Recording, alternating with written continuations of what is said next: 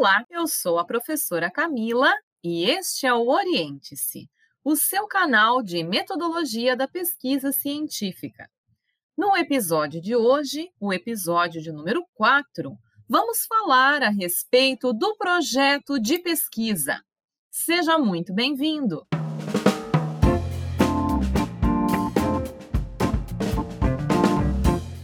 Tratar a respeito do projeto de pesquisa, em primeiro lugar, é bastante importante termos em mente que o projeto de pesquisa serve como um verdadeiro plano. Ao elaborar um bom projeto de pesquisa, nós teremos segurança para seguir na pesquisa tranquilamente, pois nele vamos identificar o que se pretende pesquisar e onde se quer chegar com a pesquisa. Todo projeto de pesquisa possui alguns elementos básicos. Eles são o tema, a pergunta de pesquisa, as hipóteses, os objetivos geral e específicos, a metodologia empregada, um cronograma, a estrutura final do relatório e as referências bibliográficas. Então, a respeito da escolha do tema, nós já conversamos em outro episódio que você pode acessar aqui nesta mesma plataforma em que eu dei algumas dicas a vocês a respeito do que levar em conta quando escolher o tema. Apenas para pincelar e retomar aquele assunto. É importante que você faça uma pesquisa, verifique qual é o material disponível, se aquele tema que você pretende pesquisar não está nem muito batido e nem muito pouco tratado, pois ambos os extremos são maléficos para uma boa pesquisa bibliográfica, que é o que nós costumamos utilizar no direito, certo? Então, a primeira coisa que você tem que fazer é definir o tema. A partir da escolha do tema, que corresponde assim à área de pesquisa que você pretende desbravar, você precisa elaborar um problema de pesquisa. Sim, nós já começamos com um problema. Que coisa, hein? O problema de pesquisa nada mais é do que a pergunta que o seu trabalho pretende responder. Então, é bem importante que você siga algumas dicas no momento de elaborar, formular o seu, pro, seu problema de pesquisa. A primeira informação importante é que quanto menor a pergunta, mais difícil respondê-la. Então, é necessário que você inclua no seu problema de pesquisa as palavras mais importantes relacionadas ao tema escolhido, tá? A segunda informação importante para nós é que, em nível de graduação, é mais prudente que a nossa pergunta de pesquisa seja o que eu gosto de chamar de pergunta fechada. O que é uma pergunta fechada? É uma pergunta cuja resposta seja sim ou não. Então, observa comigo as duas perguntas que eu vou dar como exemplo. A primeira diz assim: Quais os impactos da Covid-19 na pesquisa científica jurídica? Essa é uma pergunta, quais os impactos, que nos leva a um mundo de possibilidades. Eu posso tratar dos impactos sociais, dos impactos nos pesquisadores, dos impactos na academia, abre-se demais o leque. Agora, eu posso reformular esta pergunta para que ela seja uma pergunta de sim ou não. Então, é possível identificar impactos do isolamento social devido à Covid-19 na pesquisa científica voltada ao direito? E aí, este é possível observar reduz o espectro de pesquisa. Porque quando eu me pergunto se é possível observar, eu não preciso é, trazer para dentro do meu trabalho tudo o que pode decorrer da Covid com relação à pesquisa científica. Então, é sempre importante que as perguntas, principalmente quando se trata de TCC, sejam de resposta sim ou não. Além disso, uma outra questão bastante importante para nós é o uso das palavras que podem nos trazer algum juízo de valor. Como assim juízo de valor, prof? Eu dou exemplos. Principais, mais importantes, melhores. Opa, opa, opa, para tudo. Principal para quem? Melhores com relação a quem? Quem decidiu que este é o mais importante?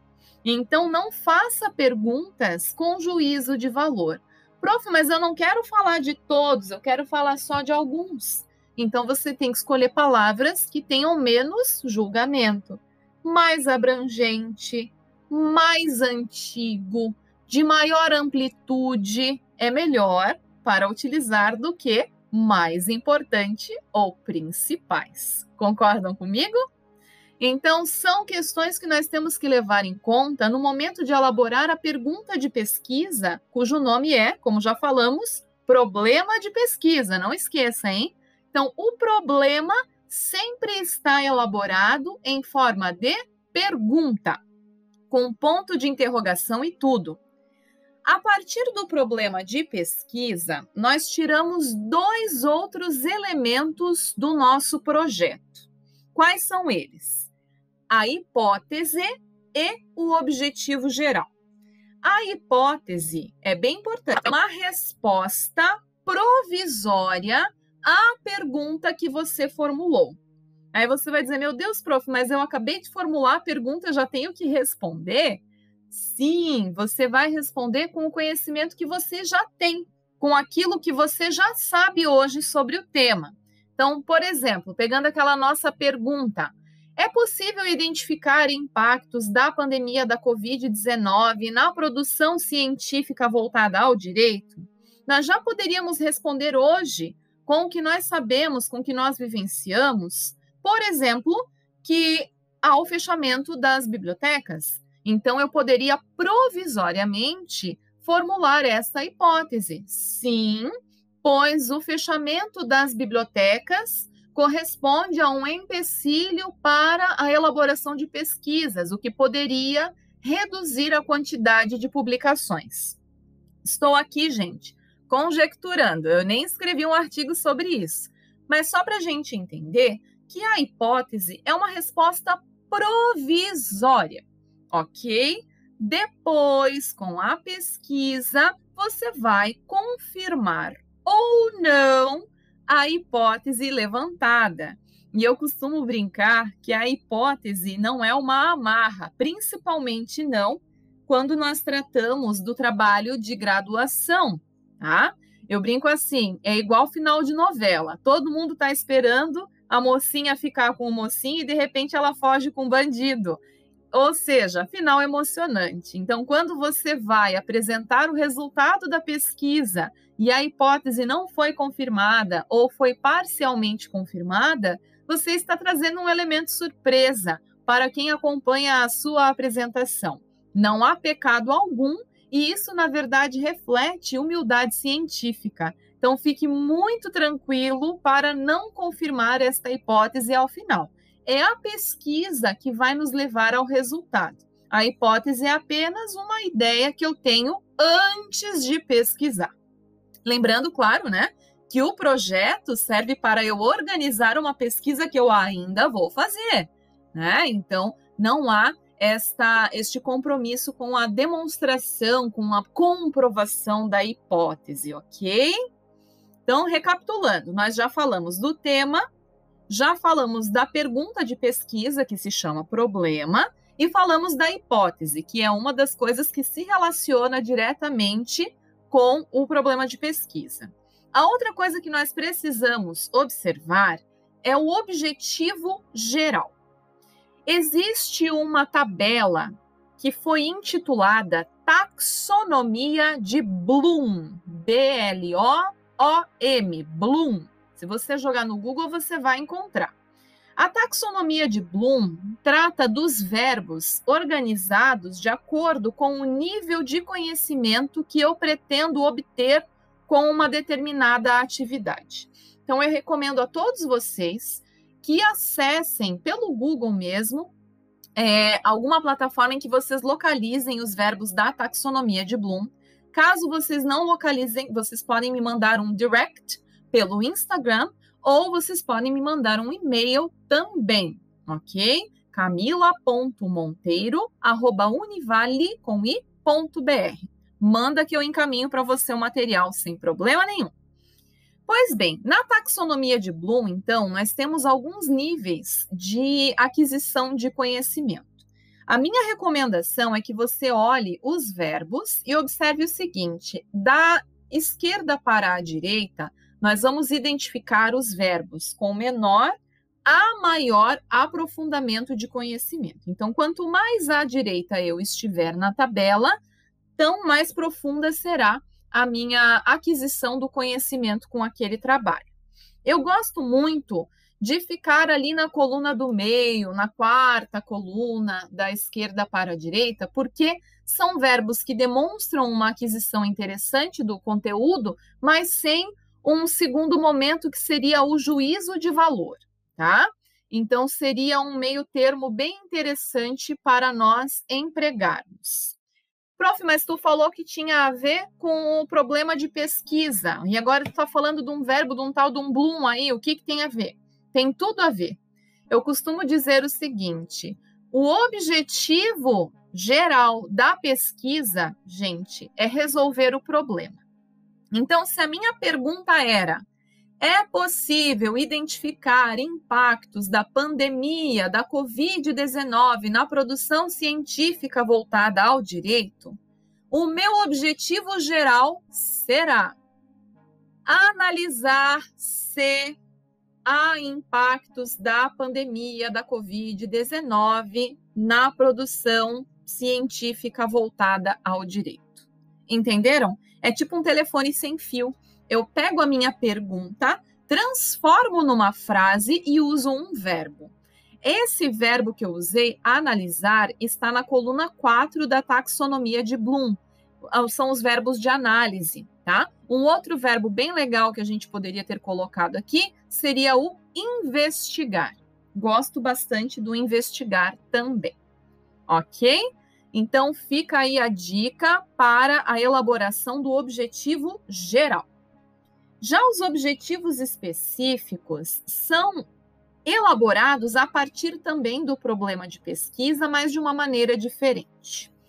Eu faço assim uma analogia com comida. Adoro fazer analogia com comida, quem me conhece sabe bem, né? A analogia é a seguinte: se eu quero fazer uma receita, eu tenho ingredientes e modo de preparo. Os ingredientes de um trabalho de curso, de um trabalho de um TCC, são as expressões ou palavras-chave, ok? E o passo a passo são os objetivos específicos. Então, o que, que eu tenho que fazer numa receita? Eu tenho assim ovos. Aí, no passo a passo da receita, eu vou ter o que, que eu faço com aqueles ovos: bater os ovos, fritar os ovos, temperar os ovos, né? Então, no trabalho, quando a gente faz o projeto de pesquisa, é a mesma situação. Eu tenho lá, dentro do meu problema, se é possível identificar impactos da pandemia da Covid na produção científica voltada ao direito, há palavras que são importantes, que definem o tema. Então, eu tenho pandemia, Covid-19, produção científica direito. São quatro expressões-chave que eu já consigo extrair daquela pergunta que foi formulada, né? Tá, mas então, para eu chegar no meu objetivo geral, que é investigar se há ou não há impactos, eu preciso fazer um passo a passo. Que passo a passo seria esse? Ah, não, prof, eu preciso é descrever a pandemia da Covid. Então, descrever a pandemia da Covid-19. Isto foi um objetivo específico. Demonstrar os impactos desta pandemia na produção científica. Já é um outro objetivo específico. Discutir as dificuldades da produção científica no direito. Então, conforme nós vamos traçando os objetivos específicos, a consequência é que nós já vamos conseguindo estruturar o projeto de pesquisa, porque eu estou dizendo que passo a passo eu deverei seguir para chegar ao resultado final, atingir o objetivo geral da minha pesquisa. Prof, mas eu preciso usar de novo aquela tabela da taxonomia de Bloom? Sim, você pode usar a taxonomia de Bloom. Mas se antes eu estava na coluna da análise, agora eu posso me manter nas três primeiras: a coluna do conhecimento, da compreensão e da aplicação. Na coluna do conhecimento, a título de curiosidade, só para você entender, nós vamos encontrar verbos como apontar, inscrever, relatar. Na compreensão, nós temos descrever, examinar, reafirmar, identificar. E na coluna da aplicação, demonstrar, ilustrar, interpretar são verbos possíveis. Então, seus objetivos de pesquisa são o passo a passo da sua receita. E ao final, quando você colocar em prática o seu projeto de pesquisa, vai sair uma receita deliciosa, bem temperada, que é uma pesquisa bem feita. A partir dos objetivos específicos, nós chegamos na estrutura provisória do relatório final. Prof, o que é relatório final? Relatório final é o produto da pesquisa, é o TCC. Então, é no projeto que nós vamos fazer o esqueletinho que o TCC terá, como se fosse assim uma proposta de sumário para o TCC. Então, a dica aqui é a seguinte: procure organizar os seus objetivos específicos por área. Veja se eles têm pontos de afinidade, porque disso eu tiro os meus três capítulos se eu consigo segmentar os meus objetivos em três grupos de afinidade, eu tenho capítulo 1, 2 e 3. É muito mais fácil do que parece. Gente, o nome disso é sistematizar e se organizar.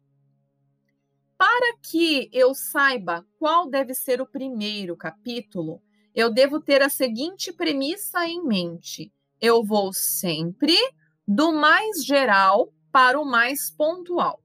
Então, o capítulo 1 será aquele capítulo mais aberto do direito, ou, no caso nosso aqui, que nós estamos fazendo um problema de pesquisa com a pandemia da Covid, a pandemia da Covid, que é um tema não jurídico, acaba sendo o capítulo 1.